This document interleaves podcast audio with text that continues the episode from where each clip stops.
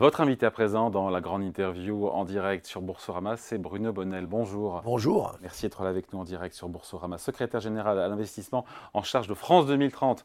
Pour celles et ceux qui vivent dans un bunker, France 2030, c'est ce gros programme de relance industrielle doté de 54 milliards d'euros sur 5 ans qui vient de fêter ces deux ans. L'occasion d'en faire un bilan avec vous. Déjà, quick questions. Euh, plus gros motif de satisfaction et remords ou regrets? Bah, le plus gros motif de satisfaction, c'est la réponse. On a, on a donc 54 milliards sur l'innovation en France. Au début, on s'est demandé euh, qui allait répondre à tous ces appels à projets. Et en fait, euh, plusieurs dizaines de milliers de réponses de projets, euh, d'entreprises qui se sont engagées. Et donc, résultat, au bout de deux ans, c'est 3000 projets qui ont été soutenus. ce qui veut dire, c'est cette vivacité. Donc ça, c'est un grand motif de satisfaction. Remords ou regret, le regret, c'est l'investissement privé. Euh, l'État fait sa part. Et il faut maintenant que ce dérisquage de l'État, cette capacité à soutenir cette innovation. C'est quoi ça, ce dérisquage de l'État ben, En fait, euh, puisque nous, nous faisons quasiment 70% de notre soutien en subvention, en non dilutif, il faut accompagner ça de fonds propres. Bon, là-dessus, euh, c'est la limite de l'exercice. Nous n'allons pas. On, a à peu près 16% de fonds propres hein, sur les 54 milliards, mais on, on, gère en fonds de fonds avec des fonds comme euh, euh, vos auditeurs probablement connaissent, SPI, euh, ADEME Investissement, Ecotech, qui sont donc des fonds structurés par l'État. Mais l'essentiel, c'est la subvention. Et cette subvention, elle doit s'accompagner d'investissements privés. on vise, on vise un effet de levier de 2. J'allais y venir. Quand vous mettez un euro, quand, le contribuable, parce que c'est notre argent, quand, quand l'argent public met un euro, combien met le privé? À aujourd'hui, à date, 1,5. C'est pas assez. C'est pas du tout assez. Il faudrait qu'on passe à deux. Et comment est-ce qu'on fait pour... Euh, ben on, vient sur, on vient sur Ecorama, on, essaye de convaincre les gens de dire attention, on est dans un bouleversement du monde où les opportunités sont légion. Moi, j'appelle ça les 30 vertueuses. Hein. Il y en a qui, on a connu des 30 glorieuses, là, on a les 30 vertueuses. C'est-à-dire c'est un mélange d'innovation et d'attention à la planète. Et là, bien sûr que ça prend du temps. Il faut faire des paris sur des termes, des temps qui sont un petit peu plus longs. Mais bon, euh, je vais vous donner un exemple, SpaceX. SpaceX, ça commence 12 ans avant ce qu'on voit aujourd'hui. Et aujourd'hui, on dit Ah, quelle, société forte, formidable. Mais il y a eu 12 ans de soutien public et privé pour que ça fonctionne. Bien sûr, si la NASA n'avait pas été là, SpaceX n'existerait pas. Mais s'il n'y avait pas eu les fonds privés américains qui accompagnent ce mouvement, elle ne serait pas plus là. Donc là, pour fabriquer les, les, Dassault de demain, les, les, les de demain, les, les, grandes sociétés, pour, pour fabriquer ça, il faut l'association du public et du privé. Et ce que fait l'État, ben c'est aider à faire cette marche importante du, financement d'avenir en subventions, qui sont significatives. On, on, finance en moyenne entre 25 et 30% des investissements initiaux euh, des projets qu'on nous présente. C'est quand même. Pour les épargnants qui nous regardent, investisseurs privés, ils se disent euh, oui, j'ai envie de participer, comment je fais concrètement? Bah, je, je m'adresse à, Je vois si je peux participer à des fonds d'investissement qui s'intéressent à l'innovation et à la décarbonation. Alors il en existe dans, dans toutes les banques. Euh, il faut absolument participer. Il y en a, il y en a la BPI notamment. Il faut absolument arriver à accompagner ce mouvement, euh, qu'on soit d'ailleurs petit investisseur ou gros investisseur. Ouais. Sur ces 54 milliards d'euros de ce plan, vous en avez engagé la moitié engagée et pas décaissée, il faut bien faire le distinguo. La moitié est engagée. Oui, alors pourquoi on fait le distinguo? Parce que je lis dans la presse, oui, mais il n'y en a que 7 milliards qui ont été décaissés. Ce sont des projets sur 2, 3, 4 ans. Quand on finance une nouvelle usine, une première usine de batterie, ben, ça va prendre 3 ou 4 ans. Donc le décaissement de l'État, il se fait exactement comme le décaissement d'un investisseur privé. Il se fait au fur et à mesure des étapes. Donc engagé, c'est la parole de l'État qui est engagée. Donc ça veut dire que c'est sauf catastrophe, euh, on ne revient pas en arrière. Décaisser, c'est effectivement la trésorerie qu'on fait, euh, qu'on décaisse au fur et à mesure. Donc l'un va avec l'autre, ce qui est tout à fait normal. Ce qui est tangible dans vos investissements, encore une fois, on peut parler voiture électrique, on peut parler hydrogène et carboné, on peut parler spatial. Donnez-nous des exemples vraiment pour mettre du corps. Euh, bah écoutez, on va donner quelques exemples qui sont très, très parlants. une société qui s'appelle Elicit Plant, par exemple, qui travaille dans le stress hydrique des plantes. On sait que l'eau va être un problème eh bien, elle réduit de 20%, de 20% euh, la consommation d'eau sur les grandes cultures. Elle est en train de se déployer sur la Pologne, sur l'Ukraine, sur les États-Unis, euh, évidemment en France. Et ce genre de société est en train de transformer l'agriculture dans un total autre domaine. C'est comme Vercor, qui était un laboratoire de batteries, est en train de construire une gigafactory à Dunkerque, dans laquelle ils vont avoir plusieurs milliers d'emplois. ils créent une école de la batterie pour garantir justement d'avoir tous ces gens-là. Et ils satisferont plus de 500 000 batteries par an dans le grand plan batterie du gouvernement. Euh, voilà, ça ce sont des exemples très concrets de ceci. Donc quand l'exécutif se félicite d'avoir déjà euh, sécurisé un volume de 1,5 million de voitures électriques produites en France, c'est pour partie grâce à France 2030 Ah ben c'est même, euh, c'est en grande partie grâce à France 2030, et évidemment l'énergie des constructeurs, comme Renault, comme Stellantis, etc. Mais pourquoi? Parce que si vous n'avez pas la batterie dans un véhicule électrique, si vous n'êtes pas autonome sur votre gestion de batterie, vous n'avez pas de véhicule électrique. Donc c'est 40, 40%, 30 ou 40% de la valeur ajoutée d'une voiture. De la valeur ajoutée, et c'est surtout un élément essentiel de la motorisation. Donc ça veut dire que là aujourd'hui, avec 4 gigafactories sur le territoire français, il y en avait zéro avant France 2030, 4 hein, gigafactories aujourd'hui, on va devenir, on va devenir à 2030 indépendant énergétiquement sur le plan des batteries. Euh, après, je pourrais vous citer des sociétés qui font du, des, beaux exemples comme Forvia, qui faisait des pots d'échappement, donc qui, crachaient du CO2 dans l'atmosphère. Maintenant, ils font des réservoirs à hydrogène vert. Donc, ils ont carrément flippé leur activité en passant de d'émetteurs à justement En anglais, pas flippé à la française, hein, flippé à l'anglaise. Oui, à l'anglaise, c'est-à-dire ils ont vraiment, ils ont vraiment changé, transformé leur modèle, pivoté leur modèle absolument. Donc je pense que ce qu'on est en train de vivre, c'est le passage d'une société de chenilles fossiles à papillons électriques. Donc c'est vrai que c'est une grosse transformation. Et on est au milieu de cette espèce de chrysalide, c'est difficile, ça passe. Mais les grands paris du début du siècle, les gens qui ont investi à l'époque sur le chemin de fer, les gens qui ont investi à l'époque sur l'électricité, eh ben, on les retrouve ici, c'est pour ça qu'il y a des opportunités d'investissement. Dans quel secteur on est dans le game? On va se la jouer encore une fois à l'anglaise. Et dans quel secteur on n'est pas dans le game? Pardon, mais sur le, euh, tout ce qui est data, tout ce qui est euh, serveur, on est en France, pardon, plus vraiment dans le game. Par contre, de l'hydrogène, l'aérospatial, l'oncologie, je vous ai écouté sur une autre antenne, l'oncologie, euh, le quantique.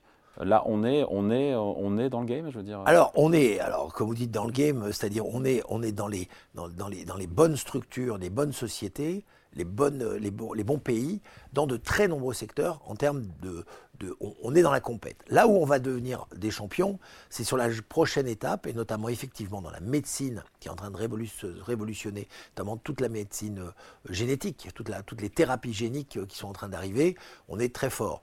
Euh, sur le spatial, on a quand même une structure où on a 10 sociétés en France aujourd'hui qu'on soutient, qui vont avoir des premiers lanceurs spatiaux. Pareil. Quand, Là, les premiers vont commencer à décoller en 2026 ou début 2027. C'est-à-dire c'est après-demain. Et, je pense que la, la, la, question de savoir si on est dans le game ou pas est très distincte au fond des entreprises. Non, pour savoir si c'est pas à fond perdu, même s'il y a une Regardez, On disait on était complètement décroché en, intelligence artificielle. Bon, Mistral AI euh, euh, lève près de 400 millions. Euh, on dit waouh, c'est formidable. Mais derrière Mistral AI, et pas que, il y a les 500 millions que met l'État sur la formation en intelligence artificielle pour demain. Euh, l'argent qu'on met également, euh, près de 300 millions sur la cybersécurité. Donc il y a tout un... On est, on est vraiment en train d'avoir une espèce de stratégie assez holistique de dire on se remet dans les performances internationales et...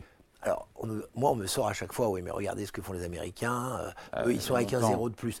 Et je dis toujours. C'est plus qu'un zéro, d'ailleurs. Mais comparer les choux et les carottes. Faut pas se comparer. Ça rien. Faut pas comparer la France aux États-Unis. Ah, par contre, si on compare les États-Unis à ce que fait toute l'Europe entière, ben, L'Europe, euh, de manière nationale, pays par pays oui, tout ce que font chaque pays, vous, le, vous faites une, addition de ce que font les Allemands, les Anglais, les Italiens, les Polonais, etc., et les Français, bien sûr.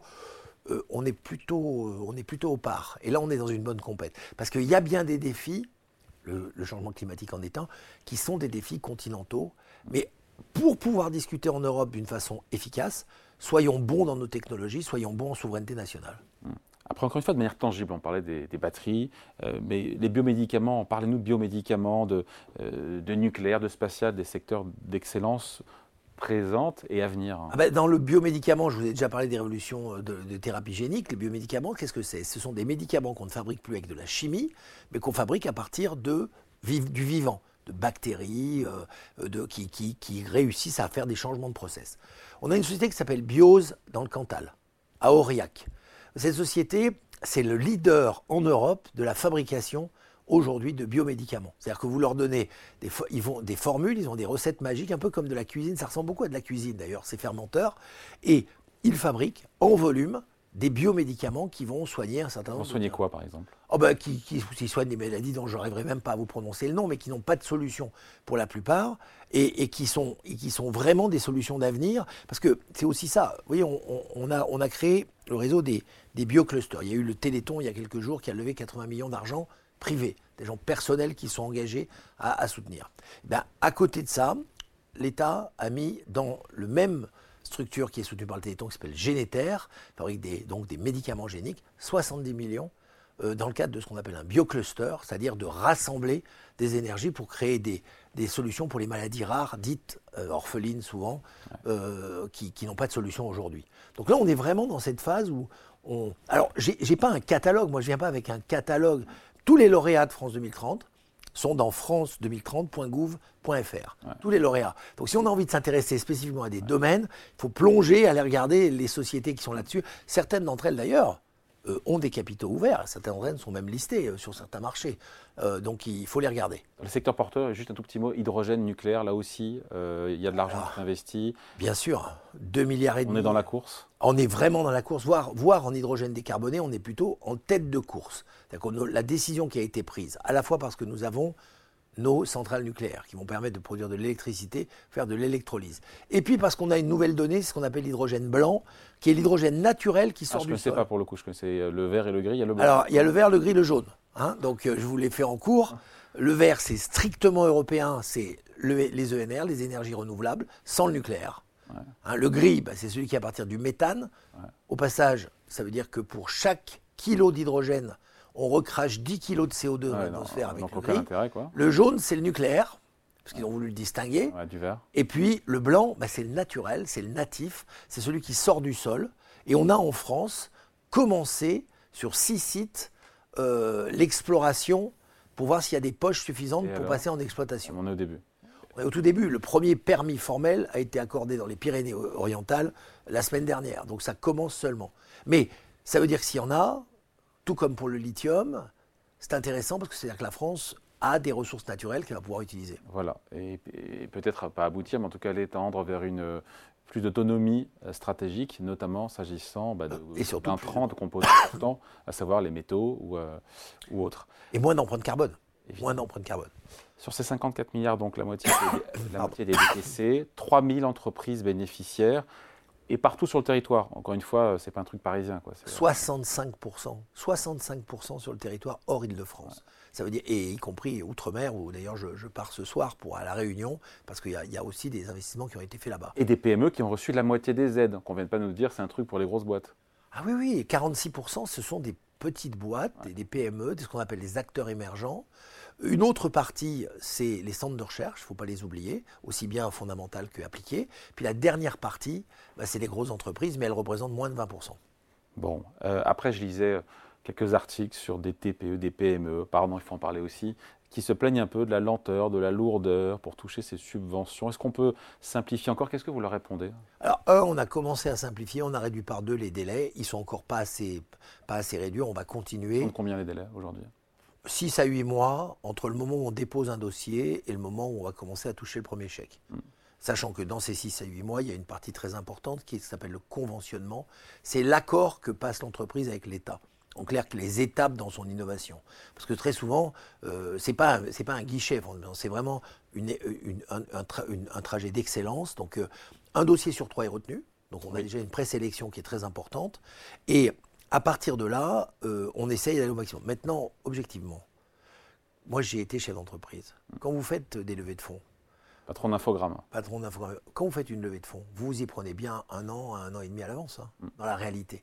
Donc un délai de 6 à 8 mois euh, venant de l'État, qui est votre argent, qui est notre argent, qui est l'argent collectif, auquel on doit faire attention, ça ne me paraît pas déraisonnable. Alors, on, a, on aurait envie que ça aille beaucoup plus vite. Mais dans la réalité, euh, on, est plutôt, euh, on est plutôt dans la, bonne, dans la bonne moitié supérieure de ce qui se passe au niveau international en termes de, subventions. Je ne sais pas dans quelle mesure cette question est pertinente. Moi, elle m'apparaît importante quand même. On a eu souvent des plans d'investissement des différents gouvernements, plusieurs milliards sous euh, Nicolas Sarkozy, sous François Hollande.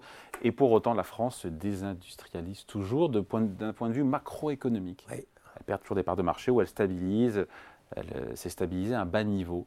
Il n'y a pas une contradiction. Et quand est-ce que ça produira des résultats sur notre commerce extérieur, nos parts de marché, l'emploi industriel Alors là-dessus, j'ai deux bonnes nouvelles. Ah. La première, c'est qu'il y a des technologies maintenant qui permettent d'envisager justement une nouvelle révolution industrielle. Vous les avez citées, le nucléaire, l'hydrogène vert, les voitures électriques, les changements de process, la robotique, la microélectronique. Donc ça, ça permet de commencer à dire, ah, on est dans une nouvelle étape. Donc ça, c'est intéressant. Ça n'existait pas il y a 20 ans. Première euh, nouvelle. La deuxième, c'est que les deux plans vont ensemble. Il y a France 2030 qui, s'intéresse à la décarbonation. Il y a aussi tout ce qu'on fait au niveau du gouvernement sur la réindustrialisation. 300 usines depuis 2017 ont été rouvertes en France, dont 100 cette dernière année sur les, fonds France 2030. On a un programme première usine. Moi, Avec combien d'emplois créés ou conservés Alors, à date, à date, sur tous les financements que nous avons déjà faits, il y a 56 000 emplois nouveaux directement générés par euh, France Nouveau 2030. ou maintenus? Nouveaux alors, maintenu nouveau, même combat, parce que la réalité, c'est que quand vous avez euh, des gens qui, qui, étaient dans la voiture thermique et qui passent à la voiture électrique, euh, heureusement qu'on ne les laisse pas sur le Ça fait moins 1 plus 1, ça fait moins 1 plus 1. Alors, si vous voulez, on peut dire un solde, un solde total, si, on, peut, on, peut, le dire comme ça. Mais la réalité, c'est que on est, à cette, on est à cette inflexion, à ces nouvelles technologies euh, qui vont pouvoir faire un futur, avec un double effet qui se coule. On va être moins dépendant de l'extérieur, puisqu'on va pouvoir réexporter et on va être plus souverain, on va mieux maîtriser un peu notre destin. Hmm. Le gouvernement a calculé que les recettes fiscales générées par euh, euh, cette enveloppe de 54 milliards d'euros euh, allaient rembourser le plan oui. à horizon 2027. Ben oui. J'aimerais qu'on m'explique. Je comprends, il y a des cotisations, il y a des... De toute façon, là-dedans, l'État est un peu toujours gagnant. Il y a la TVA, il y a les, les, charges sociales, les impôts et divers et variés. Donc le surcroît d'activité alors le surcroît d'activité, il est plus important que ça, puisque le plan dit... Non, mais permettra de générer des recettes fiscales suffisantes Bien sûr. pour rembourser les 54 en tout milliards Cas, en tout cas, c'est ce que projettent les économistes. C'est ce que projettent les économistes, qui veut dire surtout, et ça c'est très important, c'est que cet argent n'est pas un argent qu'on jette par les fenêtres, c'est un argent qu'on investit d'une façon avisée, de façon sage, dans des... Maintenant, on peut se tromper, et on a intégré qu'on pouvait avoir des ratés. Quand on, bah, quand, on, met de l'argent dans de l'innovation, euh, des fois ça marche, des fois ça ne marche pas. Euh, Sur les 3000 euh, qui ont reçu des subventions, il n'y aura pas 3000 qui finiront vainqueurs. Hein. Voilà, il y aura peut-être peut 10% de, d'échecs, mais qu'importe. Parce que si on, là où on, ce qu'on pourrait nous reprocher, c'est de ne pas projeter la France dans cet avenir. Parce qu'à continuer à croire qu'on va revenir en arrière, à continuer à croire que c'était mieux avant, à continuer à croire que la planète peut continuer à aller à cette vitesse folle, on va dans le mur. C'est pour ça qu'il faut faire très attention. Il y, a, un impact sociétal de France 2030 qui est sur l'aménagement du territoire, sur les changements de mentalité, sur la décarbonation. Ne serait-ce que le sujet des ressources. Là, il paraît évident à tout le monde parce que COP28, etc. Mais le sujet des ressources. Rentrer dans les usines avec l'idée que, attention, il faut rentrer plus dans des recyclages, dans des économies, dans la sobriété.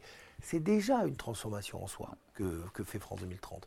Moi, j'en suis très fier. Me parlez des, des regrets, des remords. Moi, ça, c'est au contraire une grande fierté. Pour fêter ce deuxième anniversaire de France 2030, le président de la République euh, a rajouté un peu d'IA, un peu d'intelligence artificielle, avec euh, la fabrication, si j'ai bien compris, je ne suis pas expert, de puces euh, électroniques qui seraient fabriquées en France, qui seraient dédiées à ces machines autour de l'IA. Oui, parce qu'on a commencé par remettre beaucoup d'argent pour doubler la capacité de fabrication de chips, on va dire, traditionnels. Notamment celle de ST Microélectronique. ST Micro, Acrol.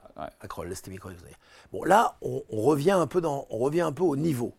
Mais on a mis aussi, à l'intérieur de ce, contrat de soutien, de la recherche pour faire des, des euh, faire des, puces électroniques qui soient de nouvelle génération. On ne peut pas laisser le monopole du cerveau de l'intelligence artificielle aux Américains, aux Asiatiques. On ne part pas, on part pas trop tard là, non? Écoutez, vous savez quoi, je dis toujours, euh, je ne sais pas si on part trop tard ou pas trop tard, mais moi j'aime bien le lièvre et la tortue. À un moment donné, à un moment donné, il faut partir. Parce que si on ne part pas, on est sûr de perdre. Donc moi je dis, il faut engager le processus, ce que nous faisons. Il faut essayer d'attirer et de former les meilleurs talents. Et je suis convaincu, je suis convaincu que ça soit au niveau uniquement français ou au niveau européen, qu'on rattrapera ce retard et qu'à la ligne d'arrivée, on aura au moins une intelligence artificielle européenne j'espère le plus souveraine possible, mais il faut lancer ses courses. Parce que c'est comme au loto. Hein. Celui qui a jamais essayé, il est sûr de perdre. Donc là, il faut, on est dans un loto d'intelligence, c'est-à-dire de se dire, il faut aller vers ces nouvelles technologies d'une façon résolue, parce qu'on sait que ça fera partie de notre monde de demain. Bon, le mot de la fin aux investisseurs, aux épargnants qui nous regardent, on leur dit quoi? Croyez en l'avenir et croyez en la France. Moi, je pense qu'on on a démontré notre résilience, on est en train de démontrer notre compétence, et demain, on va démontrer notre abondance. Donc, il faut continuer à investir dans ces technologies d'avenir, ne pas se laisser euh, embarquer dans une espèce de désespérance face aux Américains et aux Asiatiques. Euh, il y aura du réglementation, euh, l'impact carbone, ça, paiera un jour. Donc, misons sur une réindustrialisation et une, et une innovation française. Qu'est-ce qui se passe le jour où vous avez engagé les 54 milliards, puisque déjà la moitié au bout de deux ans était engagée? Bah, la question sera posée de savoir euh, si on continue ou pas, mais ça, la question, c'est pas chez moi, ça sera au niveau du, de ce gouvernement ou de ceux qui suivront. Bon, d'ici là, on en reparlera. Merci de passer nous voir, Bruno Bonnel, secrétaire général à l'investissement en charge de France 2030, invité à la grande interview en direct sur Boursorama. Merci à vous. Merci.